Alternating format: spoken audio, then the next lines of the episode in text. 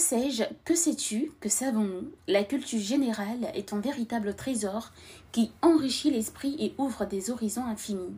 Elle se compose d'un vaste éventail de connaissances et de compréhensions sur divers sujets, des arts et de la littérature à l'histoire, la géographie, la science, la philosophie et bien plus encore.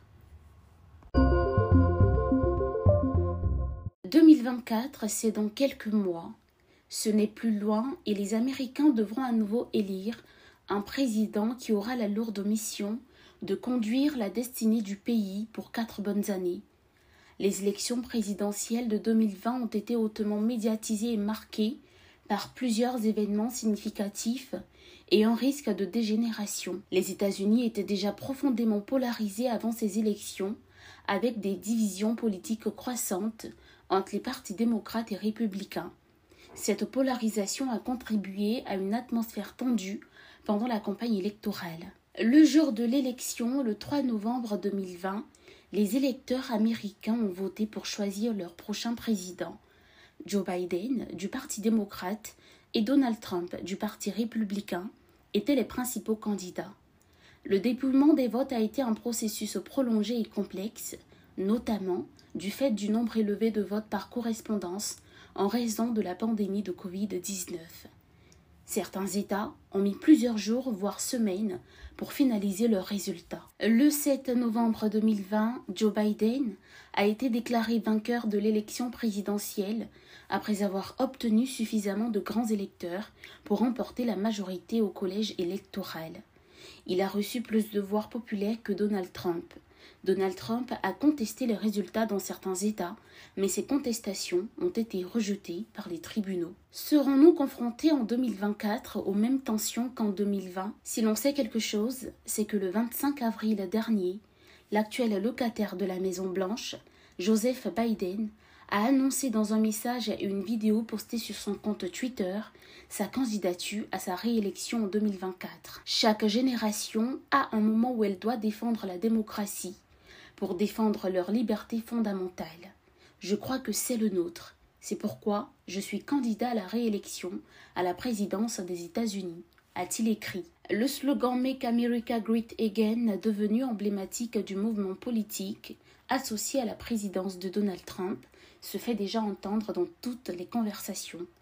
D'où la question de savoir si Donald Trump peut revenir au pouvoir en 2024. Si nul ne sait ce que réserve l'avenir, il est important de rappeler que les anciens présidents américains ont le droit de se représenter pour un deuxième mandat non consécutif, conformément à la Constitution des États-Unis. Toutefois, les oppositions et les différences d'opinion entre les républicains et les démocrates aux États-Unis, résultat de divergences idéologiques, de priorités politiques et de visions différentes de la gouvernance, sont au fil du temps devenues manifestes. Si les élections aux États-Unis suscitent souvent un intérêt et une attention considérables à l'échelle mondiale, cela pourrait s'expliquer par la place de première puissance mondiale qu'ils occupent. Le pays joue un rôle prépondérant dans les affaires internationales. Les décisions prises par le gouvernement américain, notamment en matière de politique étrangère, ont un impact significatif sur le reste du monde. Par conséquent, les élections présidentielles américaines sont perçues comme un moyen d'influencer ces décisions et de comprendre l'orientation future des politiques américaines. Les États-Unis entretiennent des relations étroites avec de nombreux pays à travers le monde. Les dirigeants étrangers cherchent souvent à comprendre les orientations politiques des États-Unis pour adapter leur propre politique et gérer les relations bilatérales. Les élections américaines peuvent donc avoir un impact sur les alliances, les négociations commerciales, les accords internationaux et la géopolitique globale. En prélude à ce grand rendez-vous qui se prépare aussi bien dans le camp des démocrates que celui des républicains, notre rédaction a jugé opportun de revenir sur les quinze derniers présidents des États-Unis, de Franklin Roosevelt à Joseph Biden. Nous vous dressons le tableau de ces différents présidents qui, de 1933 à ce jour, ont traversé les moments clés de l'histoire du pays. Franklin Delano Roosevelt, 32e président des États-Unis d'Amérique, Franklin Roosevelt a dirigé le pays de 1933 à 1945, faisant de lui le seul président à avoir été élu à quatre reprises. Démocrate, il naît le 30 janvier 1882 à New York et devient le gouverneur de l'État de New York de 1929 à 1933, avant que les démocrates portent leur choix sur lui comme candidat aux élections présidentielles du 8 novembre 1932. C'est ainsi qu'il sera élu à une majorité écrasante contre Herbert Hoover, dont la passivité était mise en cause. Doté d'un leadership incontestable, on disait de lui qu'il savait faire valoir ses idées. Le 4 mars 1933, sous une pluie abondante, son discours d'investiture intitulé Nous surmonterons les difficultés trouva un écho favorable aussi bien auprès des démocrates que de la population en général. Pendant que souffle le vent de la Grande Dépression, crash de Wall Street le 24 octobre 1929, un homme providentiel va promettre de faire sortir le pays de ce carcan étouffant.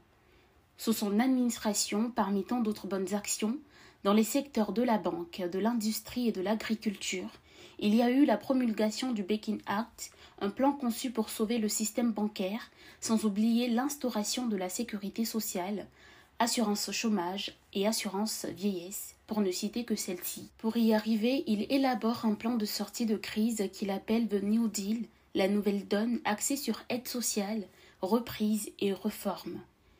Il épouse le 17 mars 1905 Eleanor, une première dame devenue politicienne au fil du temps et dont les déclarations faisaient sensation. Et si le futur appartient à ceux qui croient en la beauté de leurs rêves, comme le rappelle la première dame, son mari n'en est que la preuve. Celui que l'historien américain James McGregor Bunce surnomma le sorcier de la politique sera d'ailleurs réélu en 1936, 1940 et 1944. Les États-Unis, qui après la Première Guerre mondiale s'étaient résolus de s'isoler et de nourrir un sentiment d'anti-guerre, vont rapidement revoir leur position après l'attaque surprise de l'aviation japonaise contre la base navale américaine de Pearl Harbor le 7 décembre 1941. Le lendemain, le 8 décembre 1941, après le discours du jour de l'infamie prononcé par le président Roosevelt, les États-Unis entrent en guerre contre le Japon. L'homme du New Deal dont on retient la citation La seule chose dont nous devons avoir peur est la peur elle-même mourut le 12 avril 1945 d'une hémorragie cérébrale. J'espère que vous avez aimé ce premier épisode. Si oui, commentez, likez, partagez et abonnez-vous afin de développer une vision plus large et d'adapter une perspective critique sur les sujets qui nourrissent notre curiosité intellectuelle. Que sais-je? Que sais-tu? Que savons-nous À la semaine prochaine pour un autre moment de partage? Prenez soin de vous.